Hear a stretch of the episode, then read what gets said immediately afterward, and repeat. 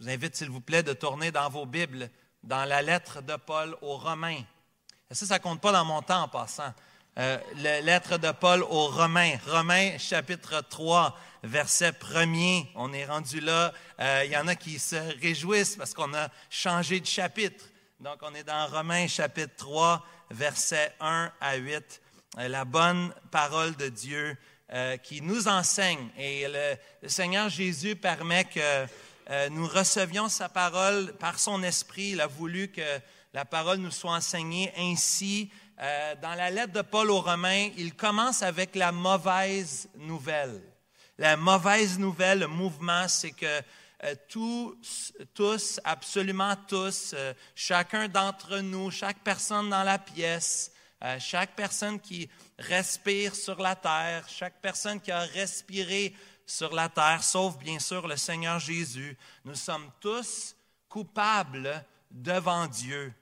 Et cette section ici est, la dernière avant l'apogée que nous allons voir euh, prochainement, chapitre 3, versets 9 à 20. Vous avez chapitre 3 devant vous. 9 à 20, c'est l'apogée, c'est la finale, si on veut, de l'argument de Paul concernant la dépravation totale de l'humanité. La dépravation totale de l'humanité. Tous sont pécheurs devant Dieu. Et à la fin du chapitre 2, début du chapitre 3, euh, l'apôtre Paul veut, veut, démontrer ici, veut parler aux gens de sa nation. Paul aime les Juifs. Paul est un Juif. Il aime les gens de sa nation. Mais Paul ne peut pas passer à côté de leur dire la vérité. Il ne peut pas passer à côté de parler aux siens. Il ne faut pas voir ici que Paul est en colère ou que, que Paul veut rabaisser les Juifs. Au contraire, ici, Paul, par amour pour eux et pour honorer Dieu, il veut présenter le message de l'Évangile. Il veut mettre en lumière la gloire de l'Évangile, mais cela implique qu'il y a une mauvaise nouvelle. Et Paul va adresser ses compatriotes il adresse les Juifs. Bien-aimés, on est appelés, nous, les Canadiens français, les, Québécois de tout pays, de toute culture, de toute nation, qui sont, nous sommes un échantillon ici aujourd'hui. On est appelés à être nous aussi des témoins dans cette génération, au, milieu des gens avec lesquels que nous sommes appelés de vivre et d'interagir. On est appelé comme Paul à parler aux nôtres. il faut parler selon la vérité, avec amour et douceur, mais selon la vérité. Il faut dire les vraies choses. Et ici, Paul met en lumière, met le doigt sur le bobo. Pour nous, c'est un peu, on est un peu distant. 2000 ans plus tard, on n'est pas des Juifs. Il y a un effort qu'on doit faire pour bien comprendre ce qui se passe. Mais le principe derrière, c'est que Paul veut amener l'Évangile et pour amener l'Évangile, il faut d'abord, avant de parler de la bonne nouvelle, il faut parler de la mauvaise nouvelle. Et c'est quoi la mauvaise nouvelle?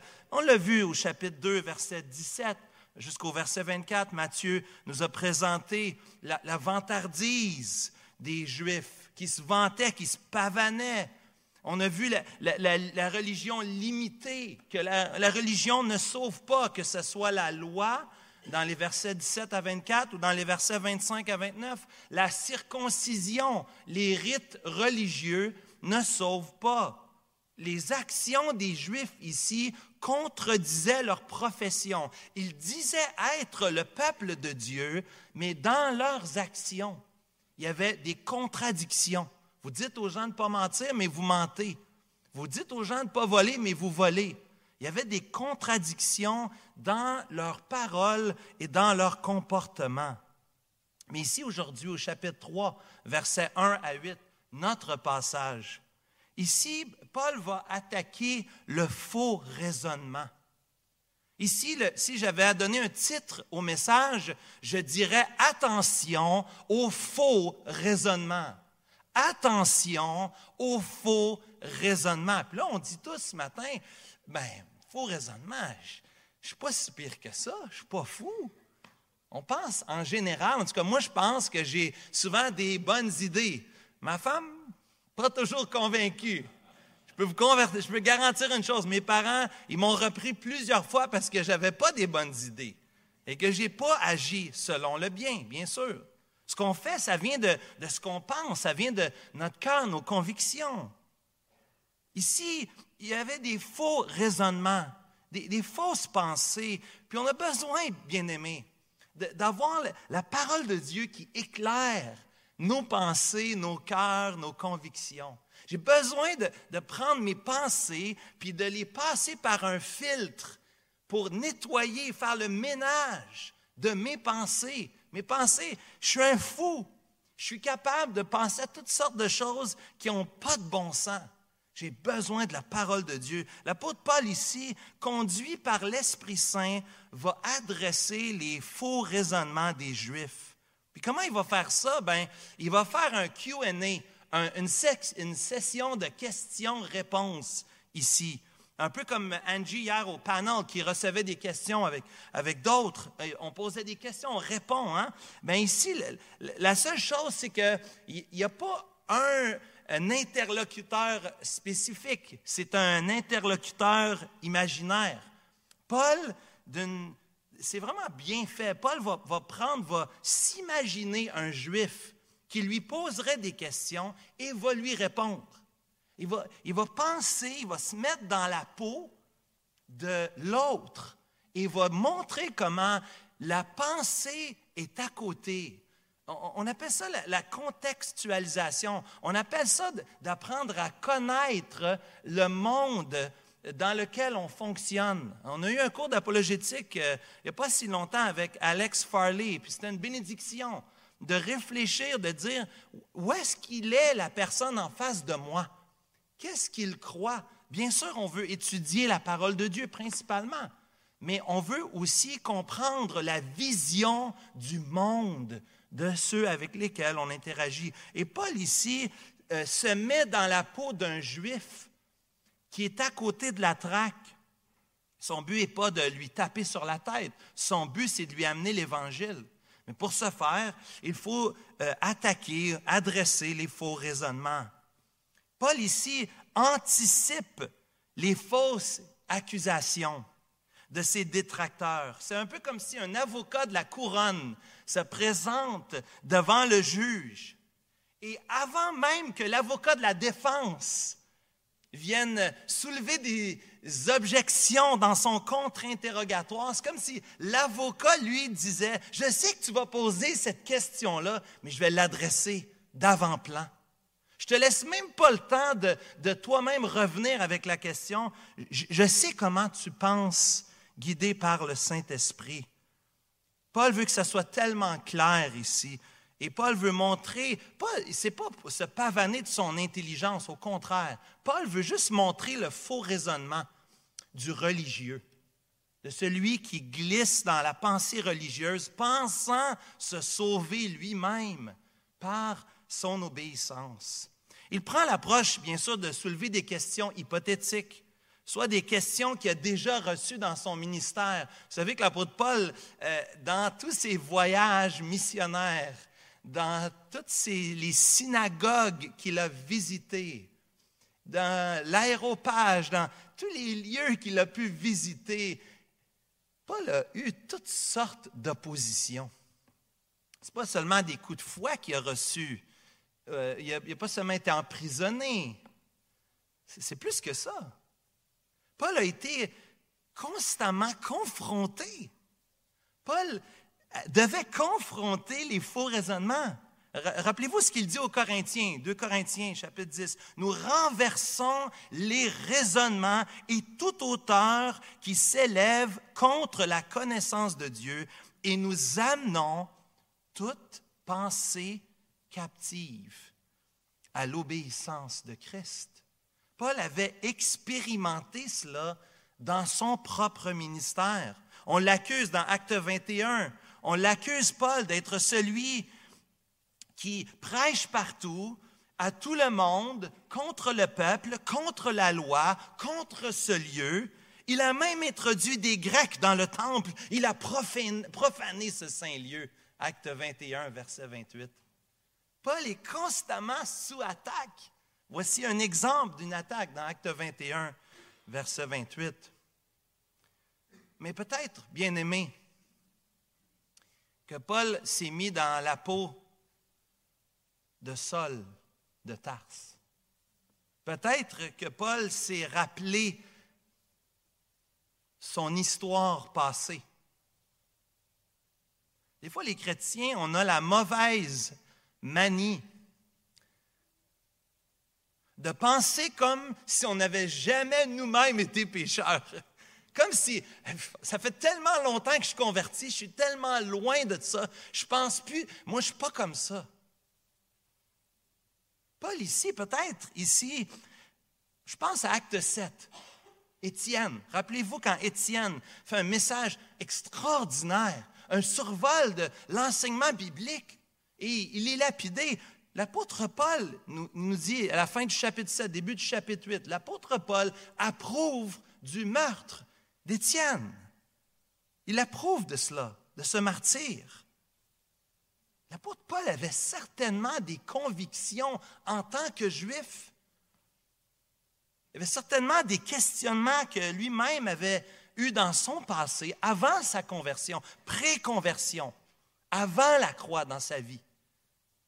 Bien sûr, après la croix, Paul ne pensait pas comme ça, mais Possiblement, soit par les, objections qu'il a reçues ou même en pensant à sa propre vie, Paul voyait les faux raisonnements des Juifs et les adresse ici avec vérité et amour.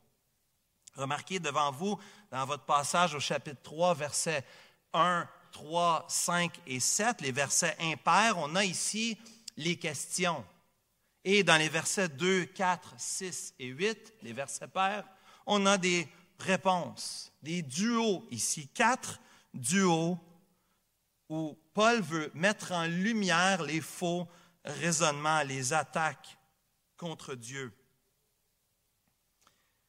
Quatre attaques contre Dieu aujourd'hui. Lisons la bonne parole de Dieu, euh, Romains 3, versets 1 à 8. Quel est donc l'avantage des Juifs ou quelle est l'utilité de la circoncision? Il est grand de toute manière. Et tout d'abord en ce que les oracles de Dieu leur ont été confiés. Et quoi? Si quelques-uns n'ont pas cru, leur incrédulité anéantira-t-elle la fidélité de Dieu? Loin de là.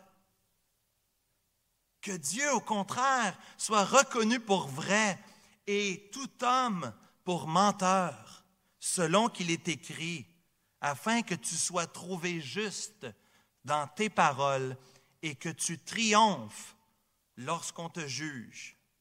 Mais si notre injustice établit la justice de Dieu, que dirons-nous? Dieu est-il injuste quand il déchaîne sa colère? Je parle à la manière des hommes. Loin de là. Autrement, comment Dieu jugerait-il le monde? Et si par mon mensonge, la vérité de Dieu éclate davantage pour sa gloire, pourquoi suis-je moi-même encore jugé comme pécheur? Et pourquoi ne ferions-nous pas le mal, afin qu'il en arrive du bien, comme quelques-uns qui nous calomnient, prétendent que nous le disons? La condamnation de ces gens est juste. Que l'Éternel bénisse sa parole dans nos cœurs ce matin. Je pense que l'idée principale du passage aujourd'hui, c'est puisque Dieu est véritable et juste, attachons-nous fermement à sa parole. Puisque Dieu est véritable et juste, attachons-nous fermement à sa parole. Paul ici va attaquer quatre faux raisonnements. Si vous prenez des notes, versets 1 et 2, je crois qu'il attaque, euh, c'est une attaque contre le peuple de Dieu. Les versets 3 à 4, c'est une attaque contre les promesses de Dieu. Les versets 5 à 6, ce sont des attaques contre la justice de Dieu.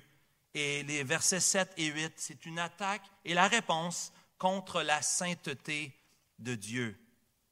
Voyons d'abord au verset premier, deuxième, l'attaque contre le peuple de Dieu. Les Juifs, ici, on vient de parler dans la section précédente, versets 25 à 29, de la circoncision. Les Juifs, ici, étaient ceux qui pensaient être sauvés, garantis parce qu'ils avaient été circoncis. Mais là, lorsque Paul va adresser le faux raisonnement, la, fausse action de la section précédente, euh, on pourrait avoir cette pensée de dire, ben, ça donne quoi d'abord d'être juif? Qu'est-ce qu'on fait avec le peuple juif dans la Bible? C'est une question quand même très importante parce que la première moitié de votre Bible, elle est écrite principalement aux Juifs, n'est-ce pas? La nation d'Israël, qu'on a vu la, semaine dernière lorsqu'on a lu dans Genèse chapitre 17, verset 11, ceux qui avaient reçu l'alliance avec euh, Abraham, l'alliance abrahamique. Le, peuple de Dieu euh, a été choisi dans l'Ancien Testament. Euh, que faire avec les Juifs aujourd'hui? Euh, c'est le sujet qui devra attendre parce que dans Romains 9 à 11, on va avoir beaucoup de temps pour parler et regarder en question, en détail cette question importante. Que faire avec les Juifs aujourd'hui? Mais aujourd'hui, je veux quand même qu'on réponde à cette question. Ça donne quoi d'être juif? Y a-t-il un avantage d'être juif? Quelle est l'utilité de la circoncision? si ça donne rien qu'on a la circoncision, mais y a-t-il un avantage? Paul va dire oui, bien sûr, il y a un avantage. Il y a un avantage d'aller à l'école chrétienne. Il y a un avantage d'aller à la jeunesse de son Église. Il y a un avantage d'avoir eu des parents chrétiens. Il y a un avantage de se joindre à un rassemblement de l'Église locale. Et quel est cet avantage? Bien aimé, au verset 2, il est grand. Il y a un grand avantage.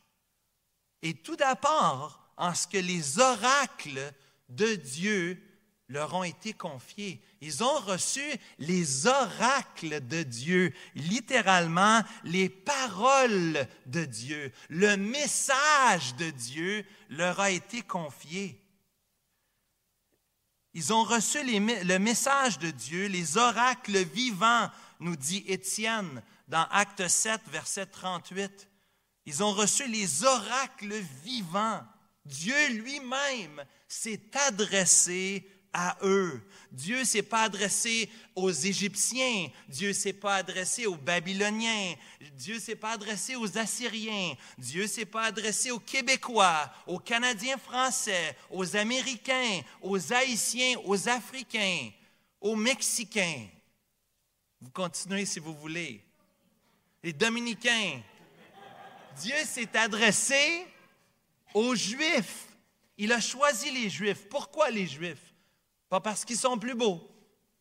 Pas parce qu'ils sont plus fins. Parce que Dieu a choisi de de prendre ce peuple et de faire d'en faire son peuple choisi et il leur a donné sa parole. Les oracles ici, tu pourrais écrire en marge de ta Bible la parole de Dieu ou les paroles de Dieu. C'est les paroles de Dieu qu'ils ont reçues et c'est tout un avantage d'avoir la parole de Dieu. Paul dit à Timothée, dès ton enfance, tu connais le catéchèse qui peut te rendre sage à salut. Non, non, tu connais les saintes lettres, le logos, la parole de Dieu. Tu connais la parole de Dieu. Quelle bénédiction on ne réalise pas, chrétien, on ne réalise pas la bénédiction que nous avons d'avoir une Bible entre nos mains. Il y a des gens qui ont payé cher, ils ont payé de leur vie pour qu'on puisse avoir la parole de Dieu en français aujourd'hui. Quelle richesse, quel privilège. Et on a plus qu'une Bible. Je ne vais pas vous demander combien de Bibles vous avez chez vous, Mais moi, j'en ai plusieurs. J'en ai pour une armée. Il n'en manque pas de Bible. Français, anglais, du grec, de l'hébreu, on a même. J'ai même une Bible en créole, Bibla. Merci Seigneur. Je ne suis pas capable de la lire, mais en tout cas, j'en ai une pareille, un cadeau que j'ai reçu. Gloire à Dieu. En arabe, bien sûr, hein, avec mon beau-père, tout ça. Et tout ça à maison. D'avoir le livre, c'est pas magique, bien sûr. On va le voir. et on l'a vu la semaine dernière au verset 28 et 29. Le défi, c'est pas d'avoir le livre. Le défi, c'est que le livre, la vérité, les paroles de Dieu touchent notre cœur. Qu'on ait la circoncision du cœur, que le cœur soit ouvert et disposé. Romains chapitre 9, on va voir ça plus tard, versets 4 et 5. Les Israélites qui reçoivent quoi? L'adoption, la gloire, les alliances, la loi et les promesses et les patriarches. C'est ce qu'ils ont reçu. Les Juifs, quel avantage, absolument, ils ont reçu la parole de Dieu.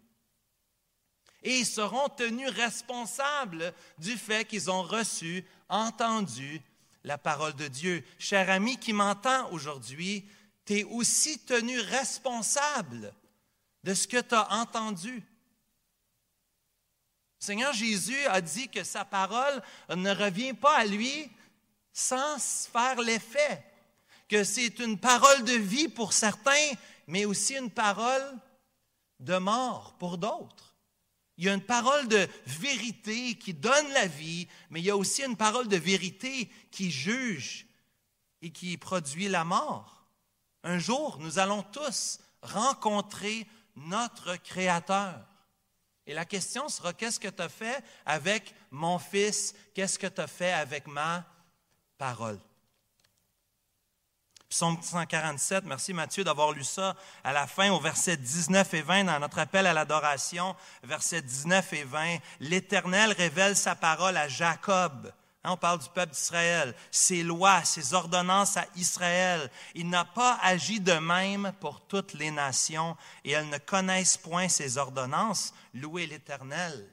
Ce que Dieu est injuste de ne pas avoir donné sa parole à toutes les nations? Absolument pas le cœur de Dieu a toujours été que son peuple soit une lumière pour les nations. Le cœur de Dieu, frères et sœurs, c'est que nous soyons une lumière pour nos frères, pour nos sœurs dans la chair, pour nos voisins, pour nos collègues de travail, pour nos copains de classe, pour notre groupe de musique ou de notre équipe sportive. Nous sommes récepteurs de la loi, nous sommes intendants de la loi, oui, mais nous sommes des transmetteurs, nous sommes ceux qui obéissent par la foi et qui sont des témoignages vivants des oracles de l'Éternel. Wow! Quel privilège, mon frère, ma sœur. C'est un honneur. On est des ambassadeurs de la bonne nouvelle. Les Juifs avaient cette responsabilité, pas seulement de l'avoir comme un porte-bonheur. Ah, j'ai ma petite Bible. Tu sais, quand les enfants vont à l'église, quand ils sont jeunes, c'est cute, hein? Ils amènent leur petite Bible. Les, nôtres, on faisait ça, ils mettaient ça dans leur sac. Ils ne savaient pas lire encore, mais ils amenaient leur Bible. Le faire comme maman, le faire comme dad, hein? on amène la Bible. Pourquoi? C'est important, ce livre-là. Juste le message que c'est important, c'est cool, c'est bien, mais ce n'est pas un porte-bonheur. La Bible, ce n'est pas un porte-bonheur. La Bible, c'est la parole, les paroles de Dieu, les oracles de Dieu qui ont besoin d'aller dans ton cœur, mon frère, ma soeur. Et cette attaque ici contre le peuple de Dieu, euh, Paul ici va répondre, non, ils sont avantagés. sont avantagés parce qu'ils ont reçu la parole de Dieu. Frères et sœurs, nous sommes avantagés. C'est une grande bénédiction d'avoir la parole de Dieu et que quelqu'un prenne le temps de nous l'expliquer. J'ai été à la même place que vous. J'ai été enseigné. Ce matin, j'étais de l'autre côté. J'ai entendu Jean chapitre 15. C'est merveilleux. Moi-même, j'ai besoin d'être enseigné. Hier, j'ai entendu Jacques chapitre, euh, chapitre 1er. J'ai entendu Jacques chapitre 4. J'ai entendu euh, un message de Louis dans Matthieu, Marc chapitre 9 on se place, nous aussi, les anciens, sous l'enseignement de la parole de Dieu. Parce que nous-mêmes, on a besoin d'être enseignés si on veut l'enseigner à d'autres. Bien-aimé, quel privilège d'avoir la bonne parole de Dieu. Deuxièmement, deuxième attaque, deuxième faux raisonnement ici de cette série de quatre, versets 3 et 4, cette attaque contre les promesses de Dieu. La fidélité de Dieu, implicitement ici, c'est la fidélité à ses promesses. Est-ce que parce que certains ne croient pas, est-ce que le fait qu'ils ne croient pas va anéantir la fidélité de Dieu? Le faux raisonnement ici, derrière la question, c'est que Dieu a promis qu'il allait sauver les Juifs. C'est leur compréhension. Et on a parlé de Genèse 17, l'alliance, la semaine dernière. Est-ce que le fait que certains n'ont pas cru, mais Dieu d'abord, il n'est pas fidèle, Dieu ne peut pas garder sa promesse puisque certains n'ont pas cru. Est-ce que Dieu est fidèle envers les Juifs en particulier? Une question plus précise avant de l'appliquer à nous aujourd'hui. Est-ce que Dieu est fidèle envers ses promesses, en particulier envers les Juifs? Bien, attendez, dans quelques mois, on va voir dans Romains 9 à 11. Je crois que oui, Dieu est fidèle à ses promesses envers son peuple, son peuple choisi. On verra ça dans Romains 9 à 11 mais Dieu demeure fidèle. C'est un message à recevoir aujourd'hui et à ne pas confondre ici. Dieu demeure fidèle, même si nous ne sommes pas fidèles. Cher ami, Dieu demeure fidèle malgré ton infidélité. Dieu est fidèle même si son peuple n'est pas fidèle, même si tu sens que tu ne mérites pas la faveur de Dieu, la grâce de Dieu, même si tu sens ça dans ton cœur, c'est exactement la vérité. Nous ne méritons pas la grâce de Dieu, la faveur de Dieu, la fidélité de Dieu. Elle ne dépend pas de nous. Même avec Abraham, lorsqu'il avait fait cette alliance avec Abraham et qu'ils avaient coupé les animaux en deux, hein, il devait passer au milieu. Abraham n'a pas passé, seulement l'Éternel. Parce que de toute façon, même si on voulait, on n'est pas capable de garder notre côté de l'alliance. Jamais je serais capable de garder l'autre côté, même si je veux. Je ne crois pas, comme Pelage croyait qu'on pouvait atteindre la perfection sur terre. Bien sûr que non. Bien sûr que non. Le Saint-Esprit continue de travailler dans ma vie, cette sanctification progressive, où je mets à mort le péché et où j'obéis à Dieu. Non, je ne mérite pas sa grâce, sa bonté, sa fidélité. Il est fidèle ici, même si je ne suis pas fidèle. Attention, ce n'est pas ici que la fidélité de Dieu empêche les conséquences de nos choix. En fait, même les conséquences de nos choix sont une preuve de la fidélité de Dieu. As-tu déjà pensé à ça? Dieu n'est pas bonasse. Dans sa justice, dans sa droiture, dans sa fidélité, l'Éternel châtie celui qui l'aime. Comme un père l'enfant qu'il chérit. Proverbe 3, verset 12. L'Éternel châtie celui qui l'aime. Ici, la fidélité de Dieu ne peut pas être mise en question. Le problème ici, c'est que le faux raisonnement des Juifs les amenait à penser que parce que certains ne croyaient pas, cela annulait la fidélité de Dieu. Mais ce n'est pas parce que plusieurs n'ont pas rempli leur part de l'alliance que cela oblige l'Éternel d'être infidèle à son peuple. Ce n'est pas parce qu'un partenaire, pensez à un mariage, ce n'est pas parce qu'un partenaire n'est pas fidèle de son côté de l'alliance que cela entraîne nécessairement la défaillance de l'autre. la semaine prochaine, on va entendre des vœux, des promesses, par la grâce de Dieu, bien sûr. Mais s'il il arrive que je manque, cela ne veut pas dire automatiquement que l'autre partie, mon épouse, m'abandonne, me lâche. Au contraire, l'amour de Dieu, l'amour puissant de Dieu qu'il a rempli dans nos cœurs nous amène à aimer ceux qui ne nous aiment pas.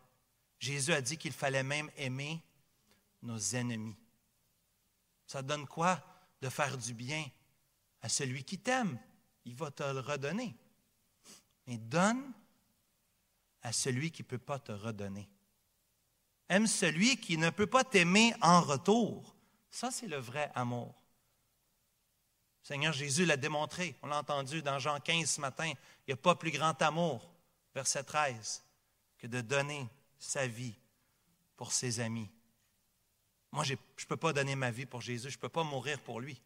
Je veux, mais je ne suis pas capable de mourir pour quelqu'un d'autre. Sans péché, prendre sa place, prendre son péché à sa place, seulement Jésus pouvait faire ça. Cette attaque contre les promesses de Dieu, Paul va prendre le premier de dix, loin de là. Vous remarquez au verset 4, loin de là.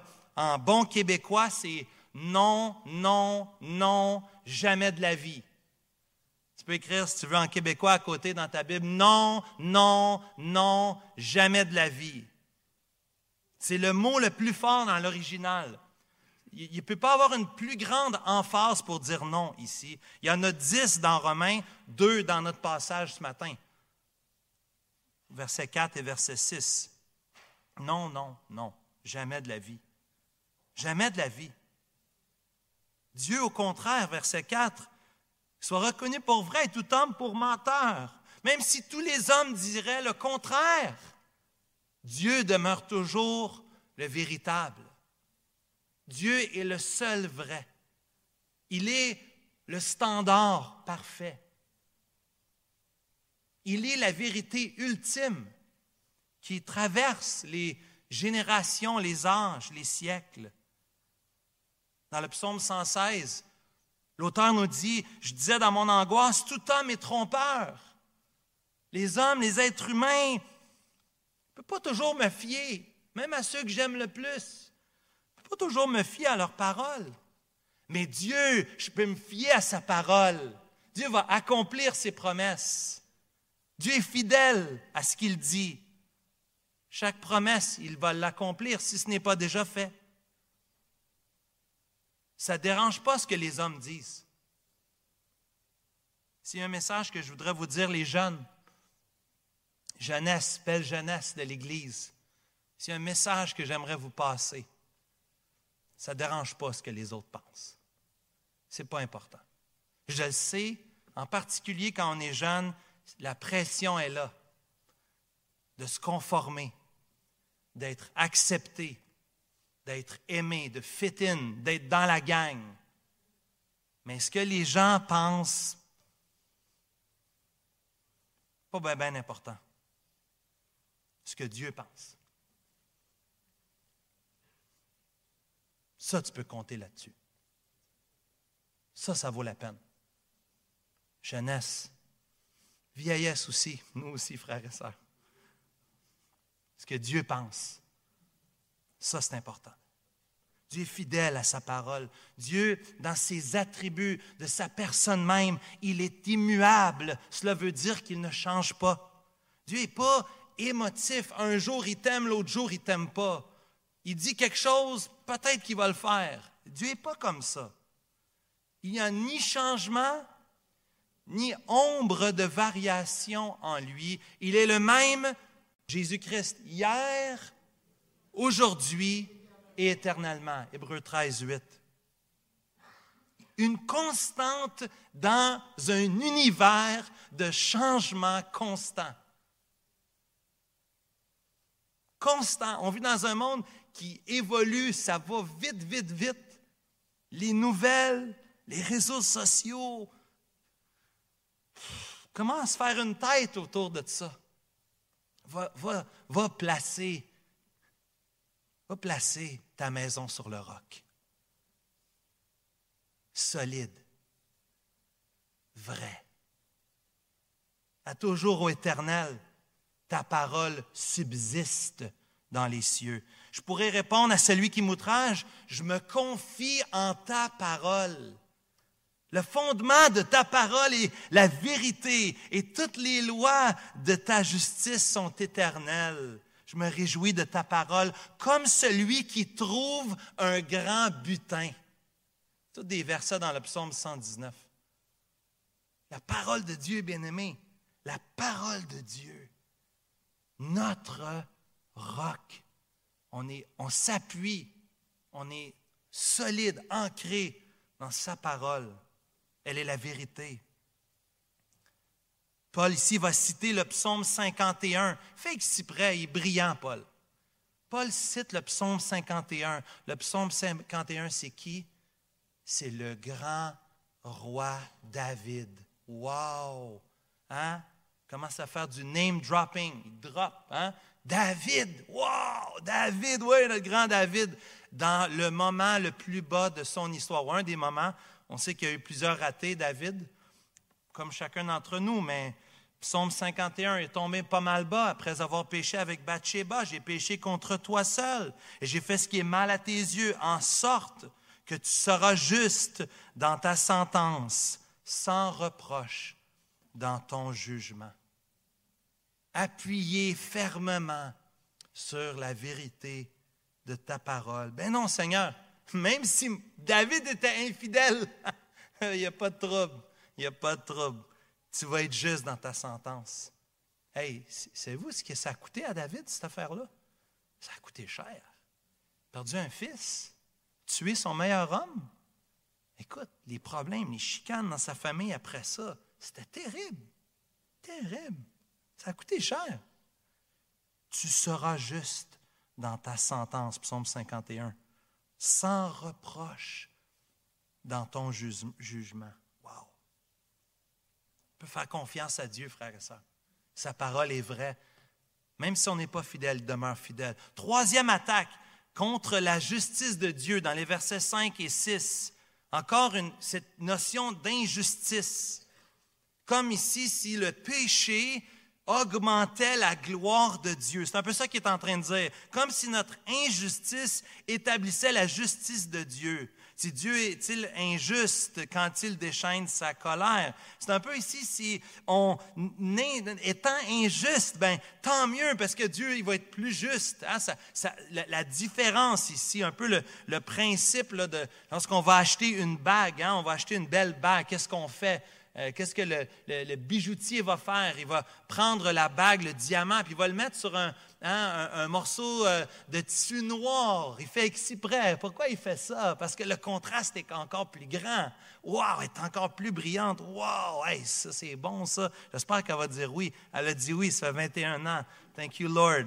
Hein? Thank you, Lord. Le diamant ici, wow, le contraste, encore l'idée du contraste. Si je pêche plus, est-ce que c'est bon ça?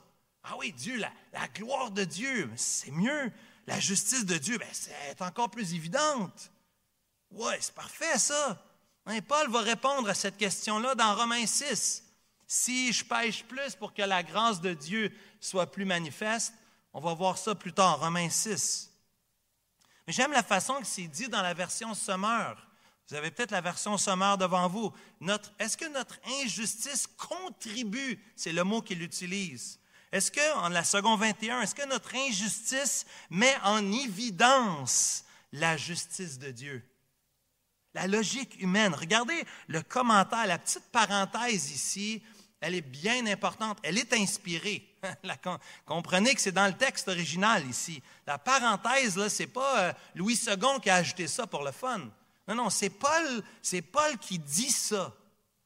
C'est cette parenthèse-là dans le texte inspiré. Paul, il veut que tu comprennes ici que ce n'est pas sa logique. Je veux que tu comprennes ici que je parle à la manière des hommes. Puis la manière des hommes, c'est de la folie.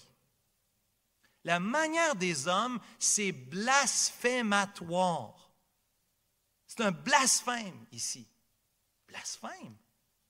C'est un blasphème de considérer que Dieu serait injuste, de considérer que je pourrais pécher plus pour glorifier Dieu davantage, pour que la justice de Dieu soit encore plus belle et manifeste.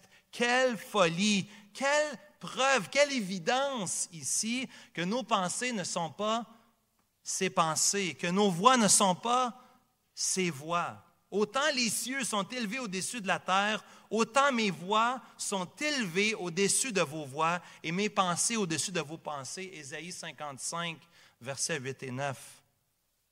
C'est complètement ridicule de penser que Dieu voudrait qu'on pêche plus pour que sa justice à lui ou sa gloire soit plus manifeste. Au contraire, verset 6, un deuxième, non, non, non, jamais de la vie. Non, jamais de la vie.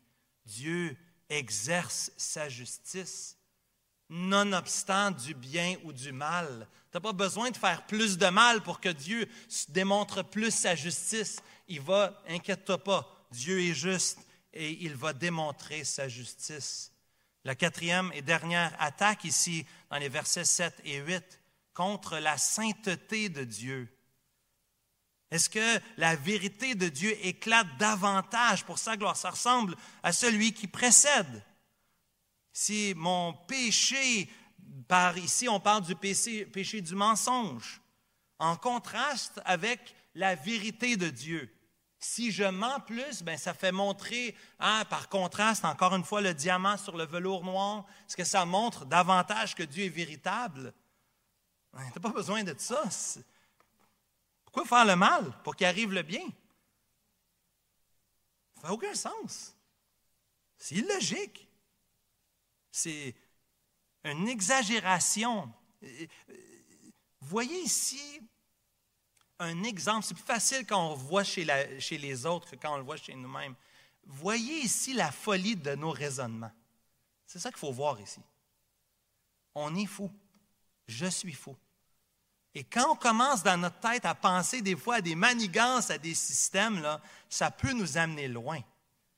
Hey, on peut se rendre à un point de dire, je vais pécher plus pour que la justice de Dieu soit plus belle. Je vais mentir plus pour que la vérité de Dieu soit plus manifeste. Makes no sense. Ça pas. Est-ce que, Paul, est-ce que ceux qui entendent Paul diraient, est-ce que Paul m'encourage à faire le mal?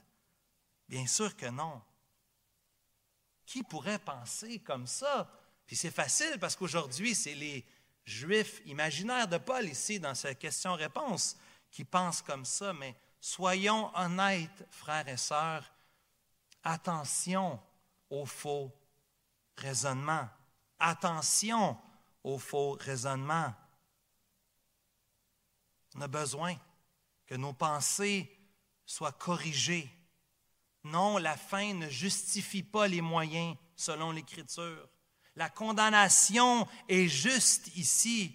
Et la condamnation est plus grande pour vous et moi, comme les Juifs, qui ont reçu les oracles du Dieu vivant. Paul ici, euh, en adressant les Juifs, possiblement est en train aussi de démontrer comment il est mal compris comme enseignant. Ceux qui sont profs ici, ça peut vous arriver d'être mal compris, n'est-ce pas, par vos élèves? Parents, ça peut arriver aussi d'être mal compris par vos enfants. Même si on a l'impression qu'on a répété souvent, ça ne veut pas dire qu'on répète que ça l'a rentré nécessairement. Ça arrive à un patron. C'était un patron ici. Je pensais que c'était clair. Peut-être que ce n'était pas si clair que ça pasteur, prédicateur, enseignant, professeur d'école du dimanche. Oui, une partie, une grande responsabilité est sur celui qui donne l'instruction, bien sûr. Mais il y a aussi une responsabilité sur celui qui écoute. Ce n'est pas toujours la faute du prof, tu sais. Ce n'est pas toujours la, la faute du parent ce n'est pas toujours la faute du patron ou du pasteur ou de l'enseignant. Oh, il était plate aujourd'hui. Encore les Juifs. Cette année, hein, ce matin, d'entendre parler de ça encore une fois. Oui, oui, tout le monde est pécheur, je le sais. Man, manque d'illustration, manque d'application un matin. Hein? J'ai déjà été dîner, moi aussi, avec ma famille. Hein? Qu'est-ce qu'on fait l'heure du dîner? Une des choses, hein? on parle du prédicateur, puis sa cravate n'est pas droite. Hein? Toutes sortes de choses comme ça. c'est mal rasé. Mon frère, ma soeur, nous avons la responsabilité de faire un, auto-examen du cœur. Quand je viens entendre la parole de Dieu, est-ce que j'ai les bras croisés et le cœur fermé? Ou est-ce que j'ai un cahier de notes en main, le cœur ouvert, pour dire, Seigneur, je reçois de toi tes oracles, c'est tes paroles éternelles que tu veux me dire aujourd'hui, adolescent qui va à la, la classe des ados, qui va à la jeunesse, ma sœur qui va à l'étude biblique en semaine pour les femmes avec euh, Evelyne et avec Nicole aîné qui va au dîner des aînés, celui qui va à son petit groupe, sa cellule de croissance. Quelle est l'attitude de notre cœur? Est-ce qu'on est là en train d'essayer de se monter des systèmes dans notre petite tête ou est-ce qu'on a le cœur ouvert pour dire, Seigneur, j'ai besoin de ta parole aujourd'hui? Pas juste le livre, mais j'ai besoin de ta parole pour moi aujourd'hui. J'ai désespérément besoin de cette parole, de cette source de vie dans ma propre vie. En conclusion, ce matin, bien-aimés, nous avons tout un privilège d'entendre, de recevoir la parole de Dieu, d'avoir des messages de Dieu. On n'est pas en cachette ce matin. On peut ouvertement proclamer, c'est même sur YouTube. Pas juste l'Église ici, mais plein d'autres bonnes églises, plein d'autres enseignements. On est sur une île de vérité au milieu d'un monde, un océan, un monde mensonger, plein d'apostasie. on ne se pète pas les bretelles ici. C'est pas rapport. On a reçu les oracles de Dieu, sa parole. Et on a la responsabilité de l'enseigner, de l'expliquer. Et nous, pas juste vous, nous avons le privilège. Quel privilège. Remercions Dieu pour sa parole aujourd'hui. Remercions Dieu aussi que nous ne sommes pas les seuls croyants. Il y a d'autres églises représentées. On a des visiteurs parmi nous aujourd'hui. Et il y a d'autres églises évangéliques dans ce monde qui, eux aussi, suivent le chemin étroit. Non, on n'est pas dans le chemin large qui mène à la perdition, mais le chemin étroit qui mène à la vie. Merci Seigneur pour ta parole, pour les enseignements qu'on reçoit. Deuxièmement, deuxième application aujourd'hui, Dieu est digne de confiance. Peux-tu recevoir ça de moi et de, de tes anciens ce matin, de ceux qui t'ont enseigné, que ce soit en haut aux adolescents, que ce soit de l'autre côté dans la salle multifonctionnelle ici? Reçois de, tes anciens, de tes enseignants, que la parole de Dieu est vraie. Peux-tu partir d'ici aujourd'hui avec ça dans ta tête? Ta parole est vraie, Seigneur. Elle est digne de confiance. Et je m'y attache. Je veux m'y attacher. Elle est vraie dans ma vie. Troisième application ici. Il y a aussi une certitude de la colère de Dieu. Le texte nous dit que Dieu est juste il va juger. Dieu est celui qui juge contre toute impiété. Oui, l'enfer existe et Dieu a toujours raison. Dieu va juger ceux qui le rejettent. Il va condamner. Quatrièmement, la condamnation de Dieu, elle est certaine et elle est juste, parce que Dieu a raison et nous avons tort. On n'aime pas ça, entendre ça. Mais c'est vrai. Et Dieu, il n'y a aucune injustice en lui. Il est le véritable. Il est digne de notre confiance. Malgré ses jugements et sa colère contre le péché, il est bon aussi. Il tend la main à celui qui entend la parole de Dieu aujourd'hui. Viens à moi. Viens à moi. Viens boire de la source pour recevoir la vie éternelle. Que le Seigneur bénisse sa parole dans nos cœurs. Amen.